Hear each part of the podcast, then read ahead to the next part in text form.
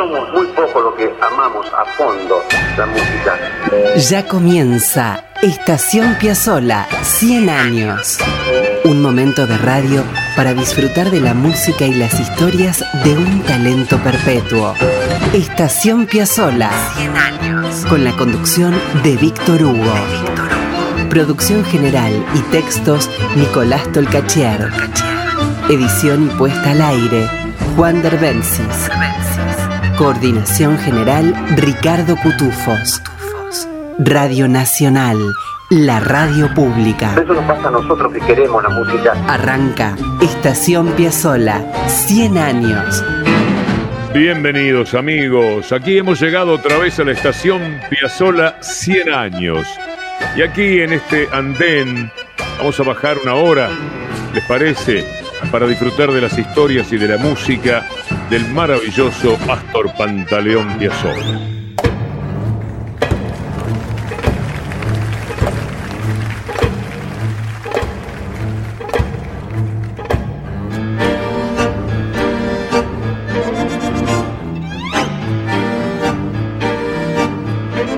Vamos a ubicar en el Central Park de Nueva York, allá por 1987, en el corazón de la Gran Manzana. Allí se presentó Astor, emocionado como pocas veces. Era Nueva York, era su historia personal. Tenemos la grabación del concierto de Astor aquel día con el quinteto formado por Pablo Ziegler, Fernando Suárez Paz, Horacio Malvicino y Héctor Consol. La emoción de Astor ese día tenía varias razones. Se presentaba masivamente en la ciudad que lo vio crecer. En 1987, a los 56 años, tocaba en el medio de la ciudad a la que había llegado cuando tenía apenas cuatro añitos. Déjenme resumirles algo de esto que se sabe, pero quizás con alguna bruma. Siempre el tiempo supera aquello que hemos aprendido. Astor nace en el año 21, 100 años atrás, en Mar del Plata. Y cuando todavía es muy pibe, un niño, sus padres deciden ir a Nueva York, a vivir allí. Entonces, eh, voy a ir con una desgrabación de sus charlas con Natalio Gorín. Tía Astor allí. Mi papá, Nonino, recorrió el mismo camino que años después haría yo mismo. Levantó su familia y emigró. Primero viajó solo, encontró trabajo y volvió a buscarnos. Yo tenía cuatro años. Estamos hablando de 1925 y dejar Mar del Plata, mis abuelos, mis tíos, mis primos. Fue el primer dolor que sentí en la vida. Quizá el segundo, porque a esta altura ya me habían efectuado cuatro operaciones en mi pierna derecha. Recuerden que Astor nació con una pierna mal, llamado piebot, y tuvo muchas operaciones. Su personalidad es de tal magnitud que precisamente aquel que tenía un problema serio en una pierna decidió levantarse con el bandoneón e inventar ese modo de tocar parado. Justamente por eso, como un desafío perenne al problema que había tenido al nacer. Volvamos a Nueva York. Ahora voy a citar a Marcelo Gobello, que es más específico en relación a esta decisión de abandonar Mar del Plata. Los genes marineros de Pantaleón, dice, Pantaleón, el abuelo paterno de Astor, terminaron imponiéndose en Vicente, el papá, y sus ansias de conocer mundo, de viajar. Los llevaron a plantearse dejar la ciudad y buscar nuevos horizontes. Las cosas no estaban yendo bien en Mar del Plata y tuvo que cerrar la bicicletería de la calle Colón e Independencia. Sus amigos eh, Bolognini le recomendaron que siguiera su impulso y lo intentara en Estados Unidos. La despedida fue dramática, los viejos inmigrantes que habían viajado desde Italia ya sabían de la tristeza del desarraigo y la ausencia de familiares queridos y pensaban que ese sacrificio no debía ser necesario para sus descendientes, pues en abril de 1925 Vicente, Nonino, Asunta, Nonina y Astorcito embarcaron en el barco Pan American rumbo a Manhattan. Y allí Astor vivió hasta la crisis del 30, cuando volvió a Mar del Plata un tiempito eh, y otra vez a Nueva York hasta 1937. ¿Se entiende? Línea de tiempo. Nace en el 21, en el 25 al 30 en Nueva York, en 1930 unos meses otra vez en Mar del Plata y del 30 al 37 en Manhattan otra vez, incluyendo aquellos días en los que se hizo amigo de Carlos Gardel. Vamos a escuchar música, después les cuento un poco más. Piazzolla, ya consagrado, toca en el Central Park de Manhattan. Toca Michelangelo 70 en el Central Park, el mismo en el que correteaba de pibe.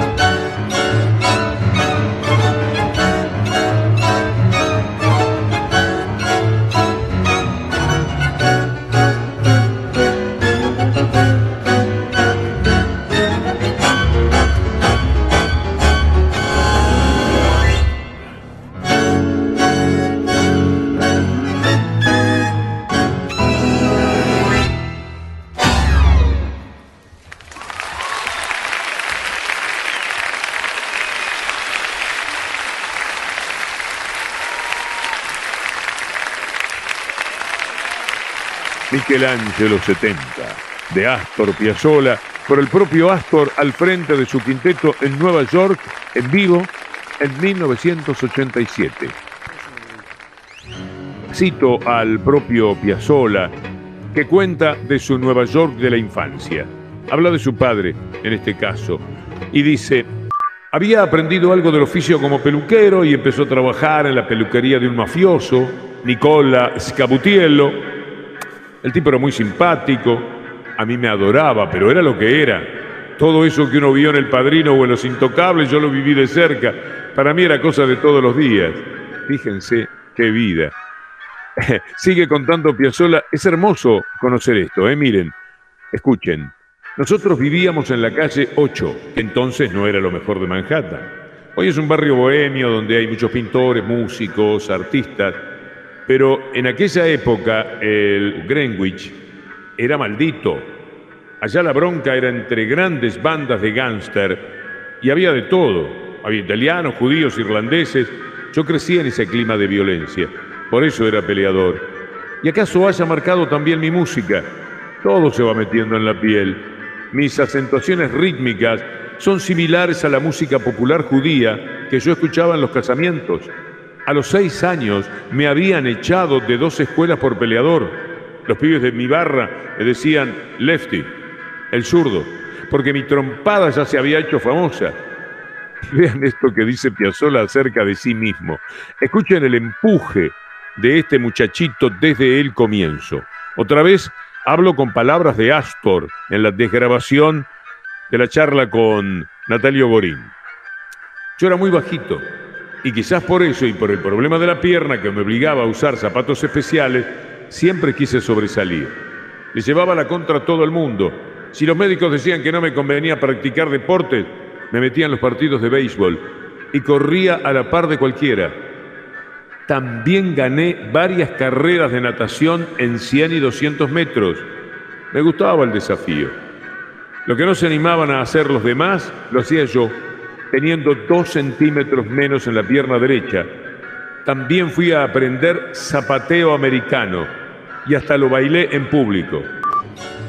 Estas son palabras de Piazzolla, historias contadas por él mismo. Parece, parece cuento todo, pero también está definiendo la personalidad de Piazzolla. Son memorias de Astor. Vamos con más música de Piazzolla en el Central Park de Nueva York. Ahora es verano porteño y van a escuchar la voz del presentador norteamericano diciendo que Aquí llega el extraordinario compositor Astor Piazzolla. Please enjoy yourself and would you now welcome the extraordinary composer Astor Piazzolla and his equally extraordinary musicians.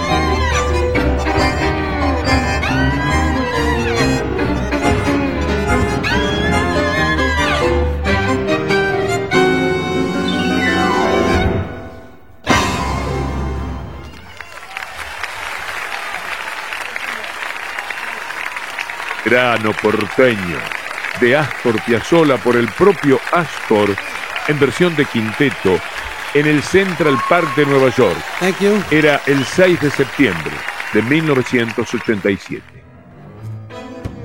Astor tomó muchísimo de aquella Nueva York que lo puso de niño junto a Gardel y junto a una diversidad preciosa de músicas y de gentes. Pero no solo sucedió eso. Fue en Nueva York que Nonino, Vicente, su papá, le regaló su primer bandoneón.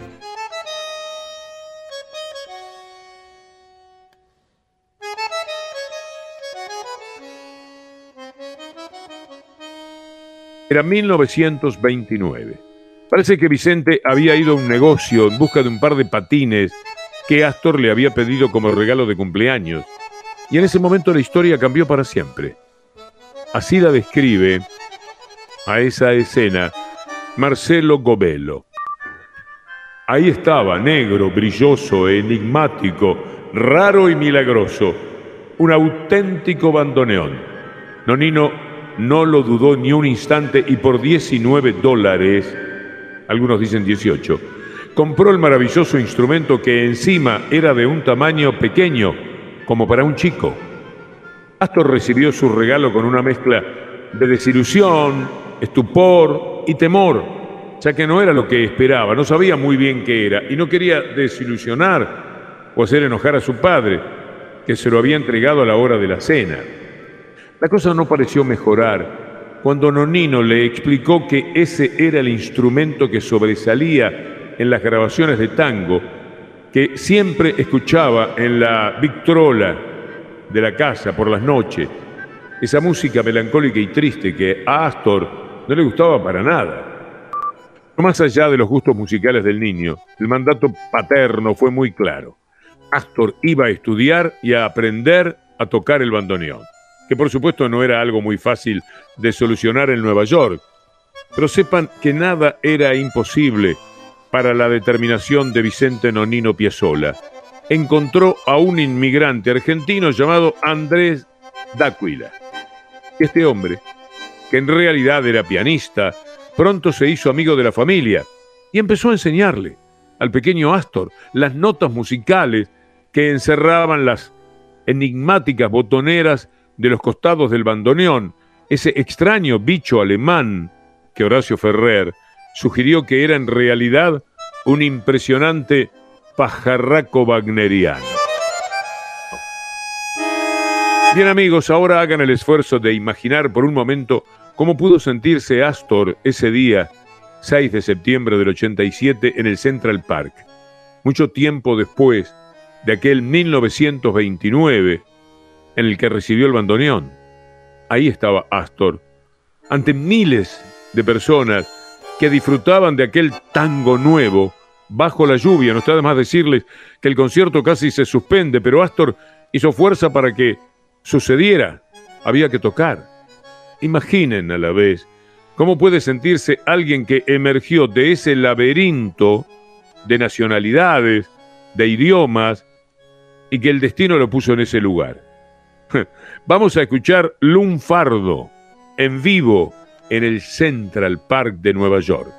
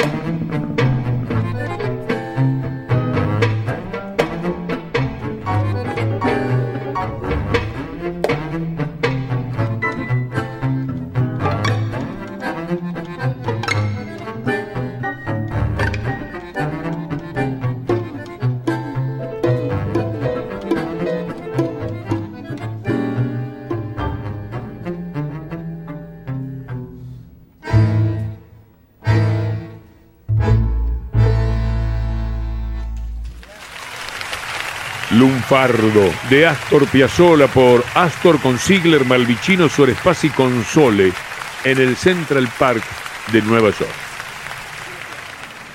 Las reseñas vinculadas a aquella presentación de Piazzolla en el Central Park fueron muy elogiosas. Voy a tomar un fragmento del Wall Street Journal, 23 de septiembre del 87. Cuando empezó a llover, se alzaron los paraguas pero solamente se retiraron unos pocos espectadores y su lugar fue ocupado de inmediato por otros.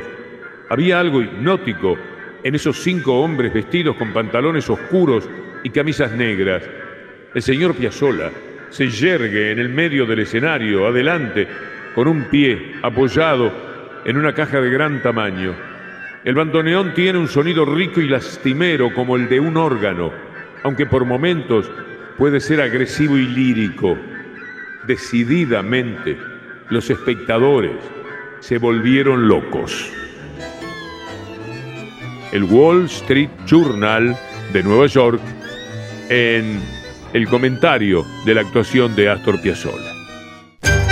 Ya volvemos a Estación Piazzolla con Víctor Hugo. Apretó el bandoneón y estiró el tango. Quilombo. Esto es Estación Piazzola. Escribe Nicolás Tolcachier. 100 años. Edición Juan Derbencis. La radio pública con un siglo de Astor. Y con Ricardo Cutufós en la coordinación. Radio Nacional. Con Víctor Hugo. Estamos recorriendo el concierto del 87 en el Central Park.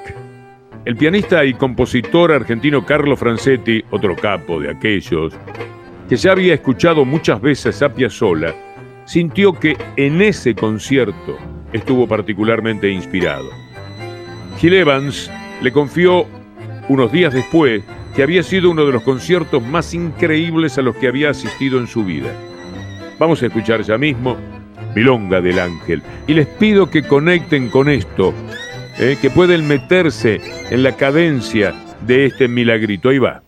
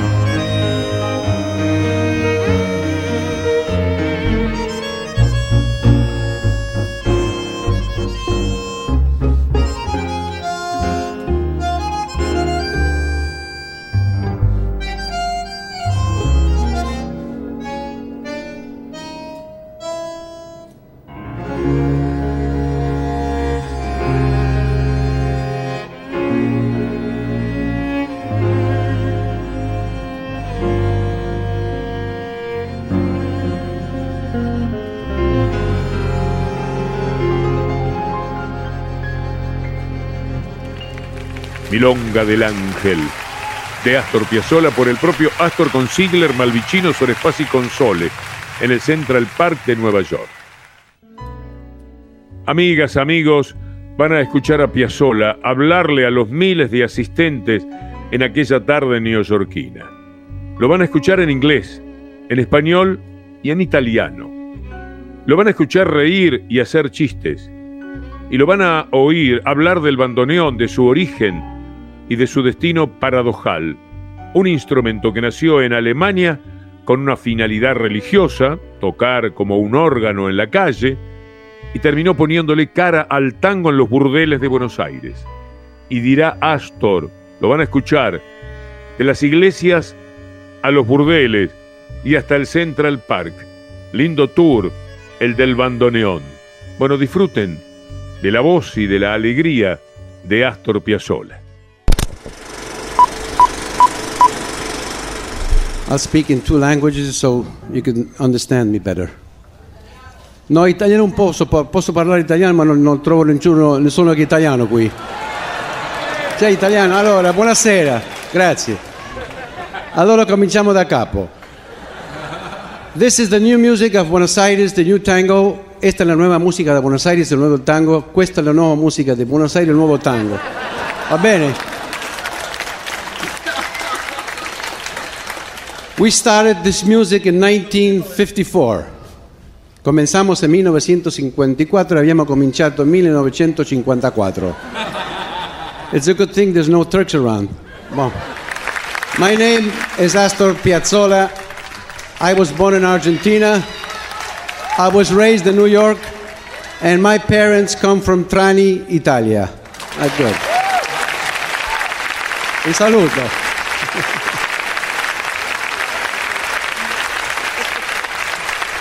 And uh, this uh, strange instrument you see here, many people they say it's an accordion. I said it's not an accordion, it's a bandoneon. It's an instrument that was invented in Germany in 1854 to play religious music in a church. It started in a church, and then a couple of years later, they took it to the whorehouses in Buenos Aires. and, uh, and now we're taking the Central Park. It's a nice. Uh, it's a nice tour for this instrument. And this isn't, uh, I mean, it's not a joke. I'm not trying to be funny. It's the real life of this instrument, very surrealistic life. But that's how tango was born. Tango was also, was always nightclubs, cabarets, and like jazz in New Orleans. It wasn't very clean at the beginning. Today it's supposed to be clean because this is clean. People free music and love. Thank you very much. I hope you enjoy our music. Qué lindo, ¿no? Qué bueno poder escuchar a Astor así de contento como estaba ese día inolvidable en el Central Park. ¿Recuerdan que hace un momento les conté que Astor recibe su primer bandoneón en el 29 en Nueva York? Bueno, Nueva York recibía su primera gran crisis capitalista. Entonces ahí lo tenemos a Astor con su primer bandoneón, empezando a estudiarlo. Pero también tenemos a la familia Piazzolla con verdaderas primeras dificultades. Era el 30, era la crisis del 30. Dice Marcelo Govelo, mientras Astorcito trataba de entender los secretos mecanismos del endiablado instrumento, las cosas se estaban complicando en la sociedad norteamericana, más precisamente en su economía. La Gran Depresión estaba afectando sensiblemente los bolsillos y la calidad de vida de todos. Para alegría de Asunta, la mamá de Astor, regresarían nuevamente a Mar del Plata. Tenían unos ahorros con los cuales instalarse en la ciudad y volver a empezar. La sensación de Astor fue confusa. Por un lado estaba contento de volver a su ciudad y de reencontrarse con toda la familia pero también le dolía dejar de ver a sus amigos neoyorquinos, abandonar la gran metrópoli que había sido su hogar durante todos esos años. Otro dolor, otro barco, otra historia bien piazzoliana. Claro, repito, hasta los cuatro años Mar del Plata, desde los cuatro a los nueve Nueva York, ahora Mar del Plata, pero un ratito. Cito a Piazzola de nuevo. Cuando tenía nueve años, mis padres decidieron volver a la Argentina. creo que extrañaban mucho los dos. Yo en cambio estaba muy adaptado. A esa edad se hace todo muy fácil. Muchos vecinos fueron al puerto a despedirnos. Para mí fue muy triste. Pero como un viaje de ida y vuelta, una experiencia fugaz. Al poco tiempo mi papá decidió regresar a Nueva York. Esta vez la decisión la tomó él. Creo que mamá no estaba de acuerdo, aunque los dos compartían la misma sensación. La Argentina no era la misma. La crisis del 30 golpeaba y la peluquería que papá instaló en Mar del Plata era un fracaso. El local estaba en la esquina de la avenida Independencia y la calle Moreno, donde también tenían la vivienda. Y así fue como Astor vivió algunos años más en Nueva York, desde 1930 hasta 1937. Otra vez habla Piazzolla en primera persona. Volvimos a Nueva York y nos instalamos en un departamento tan modesto como el anterior, en la calle 9. Tenía otros vecinos. La zona donde vivíamos era conocida como Pequeña Italia. Muy cerca estaban los polacos, los rusos, los rumanos, y al llegar a la segunda avenida empezaba el barrio de los judíos. New York, Nueva York, esa parte de Manhattan, parecía parcelada. Pero para Piazzolla no hubo parcelas ni fronteras, absorbió y caminó todo. En 1931 los Piazzolla estaban de vuelta en Nueva York y Astor correteaba por su barrio y escuchaba los sonidos de un piano que se colaban por una ventana. El efecto fue hipnótico. Un concertista húngaro, migrante como él, estaba tocando Bach. El muchacho se llamaba Bela Vilda y era un discípulo de Sergei Rachmaninov, nada menos. Bueno, Astor tomó clases con él. Asunta le pagó al joven húngaro con comida y gracias a Vilda, Piazzolla supo amar la música clásica y leer partituras completas. Y también supo, otra vez, ensamblarse. Vilda no sabía nada de bandoneón, pero eso la música no le importa. Tanto no le importa que cuando Piazzolla regresó a Mar del Plata algunos años después, ya estaba preparado para irse solo a Buenos Aires y hacer todo para tocar con la orquesta de Troilo. Pero esa es otra historia que ya contamos y a la que volvemos porque todas tienen retazos que se conectan con otras y vuelven, como vuelve la música de Piazzolla.